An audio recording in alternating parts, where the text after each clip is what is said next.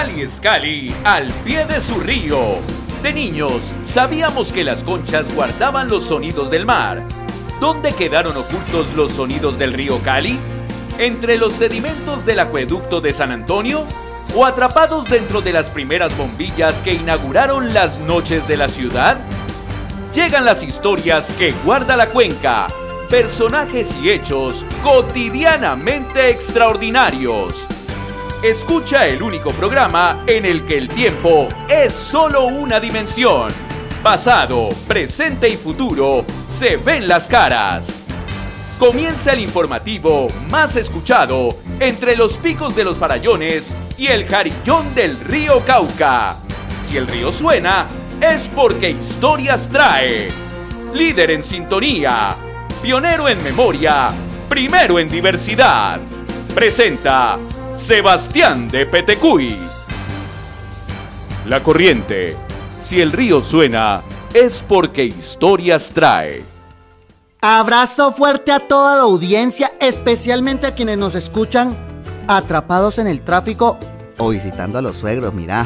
Ay, esta es una invitación a viajar sin despeinarse, o mejor dicho, a trasladarse dentro de una dimensión menos obvia, pero tan emocionante como las que ya reconocemos.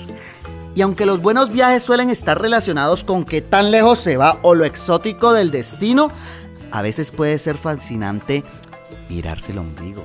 Ay, ¿sí o no que sí? Vea, cuesta mucho en esta época relacionar el agua que sale de la llave con la del río Cali. Los caleños de... En los años 1600, cuando el tirano mandó Ay. Es que la tenían más clara porque había que visitarlo un par de veces al día si es que uno tenía sed, hambre o la necesidad de asearse. De hecho, pasaron 200 años más hasta que la ciudad tuvo oficialmente un acueducto sofisticado. Y por supuesto, cuesta mucho más emparentar ese mismo río con la luz que ilumina nuestras casas. Cuando la energía eléctrica llegó por primera vez a las calles de Cali, un tipo mitad periodista, mitad poeta, escribió en el periódico que las luces de la ciudad parecían burlarse de las estrellas. ¡Ah! Pero definitivamente era el río quien se burlaba, ve. Mira, escucha, en 1910, en una de sus orillas se inauguró una de las primeras hidroeléctricas del país. La construcción fue un verdadero desafío y tras el hito arrancaron esas dichosas noches caleñas, famosas por ser largas. Pronto descubrimos que si la noche no escatimaba en diversiones, tampoco lo iba a hacer en peligro. Lo que queda claro en este cuento es que el río hasta que pudo fue el principal proveedor de servicios a la ciudad. Sobre él cimentamos los pilares de la modernidad. Nos dio todo, Sí, y pagó el precio. Para entender este capítulo de la historia, Río Cali S.A. Hoy nos acompañan unos invitados muy especiales. Esto es El Testigo. La imaginación redime conversaciones pendientes. El testigo de hoy nos lleva hasta una conversación pendiente entre dos funcionarios públicos de diferentes siglos. Ambos dedicaron gran parte de su vida a servirle a los caleños, enfrentando los desafíos de su oficio y de su época. Desde finales del siglo XVIII nos acompaña don Antonio Monzón, director de la Real Fábrica de Aguardiente. Uf, qué rico es. Mejor. Quien además de proveer, según sus contemporáneos, el más fuerte y mejor licor que se ve en el reino, es el encargado de cuidar el acueducto colonial que abastece la fábrica y a todos los caleños. Bienvenido a un río que guarda historias. ¿Cómo van las cosas? Ve. Pues, ¿qué le digo? Eh, mal. Todo mal con el agua de este pueblo. Precisamente esta mañana al despuntar el alba, una mula vieja que pasaba por el bojeo del charco del burro causó un derrumbe que ofendió la sequía y tenemos que remediar el daño con prontitud. Oiga, peón, acabar aquí le he dicho. Muy, muy bien, muy bien, muy bien. Mientras el señor Monzón resuelve los problemas con el acueducto, desde el siglo XX nos acompaña un personaje trasnochador. Él es don Ignacio García, un sereno de la ciudad. Vale la pena comentar que los serenos eran el cuerpo de vigilancia nocturna en las primeras décadas del siglo XX. Y si ustedes se preguntan qué se necesitaba para ser sereno, hemos consultado al archivo histórico y básicamente eran dos cosas. No tener vicios y ser fuerte y animoso en los peligros. Los saludamos, don Ignacio. Don Ignacio, vos estás libre de vicio, ¿eh? Perdón. Don Ignacio. Don Ignacio, despertáome. Bueno, parece que hoy no va a estar fácil la comunicación. Tengan en cuenta que nos comunicamos con otras dimensiones, espacios temporales. ¿Qué va, qué va? Don Ignacio se durmió. Ni más faltaba, joven. Estoy vigoroso atendiendo los menesteres de la noche. Fíjese que están sucediendo cosas muy extrañas desde que se acabó la oscuridad. Pero contá bien el chisme, ve. ¿Qué tipo de cosas? ¿Y a qué te referís con que se acabó la noche? Me disculpan las damas que estén escuchando. No quiero dar mal ejemplo, pero pareciera que se desataron todos los vicios. Se han visto últimamente unas desviaciones de la moral que usted ni se imagina. Ve, pero ¿No será que eso siempre ha pasado, sino que ahora es más visible? Pues, pues no sabría decirle. Que no me escuche el supervisor. Aunque mi deber sea evitarlo y yo tenga la palabra empeñada con la ley, yo entiendo a esa gente que rompe las bombillas. ¿Cómo así que están rompiendo las bombillas? Me perdí. Espérate, espérate pero uno pensaría que está todo el mundo contento porque con la iluminación eléctrica ahora hay más tiempo para disfrutar la vida, ¿no? ¿No es así?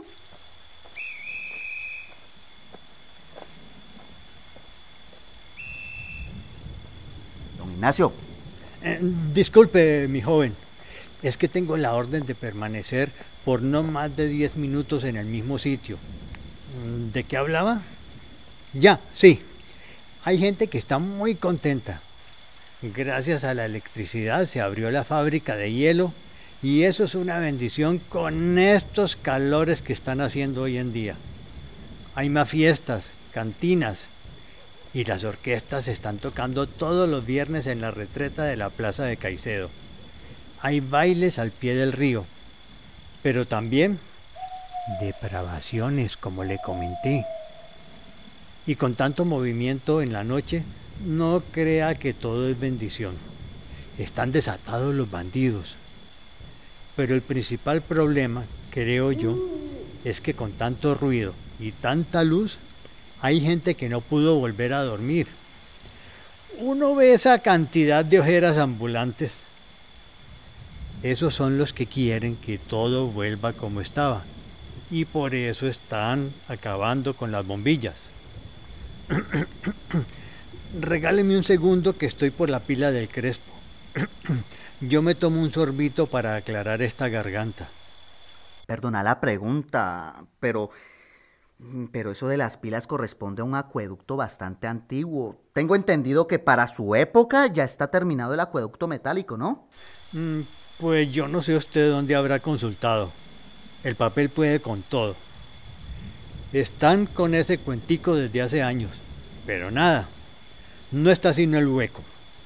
Nos dicen los doctores que no podemos dejar que la gente tome agua directamente de las pilas ni del río, y tampoco que anden a pata limpia porque todo el mundo se está enfermando. Uy, uy, uy, venga, venga, venga, espérate un momento, eh. ¿Cómo así? ¿De qué se están enfermando? ¿No pueden respirar? Les está traqueando esa barriga y hasta se han muerto. Dicen que es una epidemia. Me imagino que por allá esas cosas ya no pasan, ¿no? Pues, ¿qué le digo? Mira, la mayoría de la gente ya no anda descalza. Pero mejor sigamos hablando del tema del agua. Ahora vamos con el señor Monzón. Ve, señor Monzón, ¿cómo va el problema de la sequía? ¿Tiene arreglo? Esperemos que confiando en la Santísima Providencia, sí. Imagínese que la ciudad y la Real Fábrica están en inminente riesgo, porque cayendo otro derrumbe en el barranco no habrá cómo remediar el daño. Ya he practicado muchas diligencias en cuanto a este tema, pero la autoridad me ha dejado solo. ¿Cómo así, Vení? ¿Cuál es la solución definitiva? Hay que hacer cuatro alcantarillas, romper muchas piedras grandes, cavar cañerías de calicanto y hacer la bocatoma por los lados de Santa Rita, donde el agua es más clara. Pero todo esto será en vano si no se resuelve el problema de los animales que andan vagando sin Dios ni ley. ¿Cómo así, ve? Espérate ahí, espérate ahí. Los animales que pitos tocan en este viento, ve. ¿Qué, qué pitos qué? Sí, quiero decir que tienen que ver los animales con ese problema. Tiene todo que ver. Las bestias causan los derrumbes al pie del charco del burro y los marranos empuercan la sequía de la calle cuarta. ¡Que me castigue el altísimo cimiento! La gente me acusa de borracho, pero hace una semana las vacas del alférez real tumbaron la pared de la real fábrica por estar lambiéndolas. Ah, eso sí no sabía, mira. Pues bien, esos fueron el sereno Ignacio García y el director Monzón describiéndonos el complejo panorama de los servicios públicos en sus épocas. Esto fue el testigo de hoy, mira. Los parroquiales, un sermón que invita al río. La primera hidroeléctrica de la ciudad, la planta número uno, continúa operando junto al río Cali. Hoy luce más como una reliquia de la ingeniería que como el gran salto que significó. Respecto a los acueductos coloniales, apenas quedan rastros. Las guaduas, por supuesto, se pudrieron y las acequias al aire libre que llegaron hasta el siglo XX se reemplazaron por tubería moderna. Las famosas pilas que abastecían los barrios como la del Crespo o la de Santa Rosa hoy ni siquiera sacian la sed de memoria. Por ahí andan en algún rincón de uno de estos zoológicos de la historia, de esos que llaman museo. La ciudad cada vez tiene más sed de río y este nos entrega más de la mitad de su caudal para el acueducto de San Antonio. El río en el que la mayoría de los caleños nos hemos bañado, por lo menos lo llevamos en la barriga, mira aquí. Y su futuro es más bien incierto. Ah, con esto cerramos el capítulo de hoy. Y recuerden, nos vemos en el río.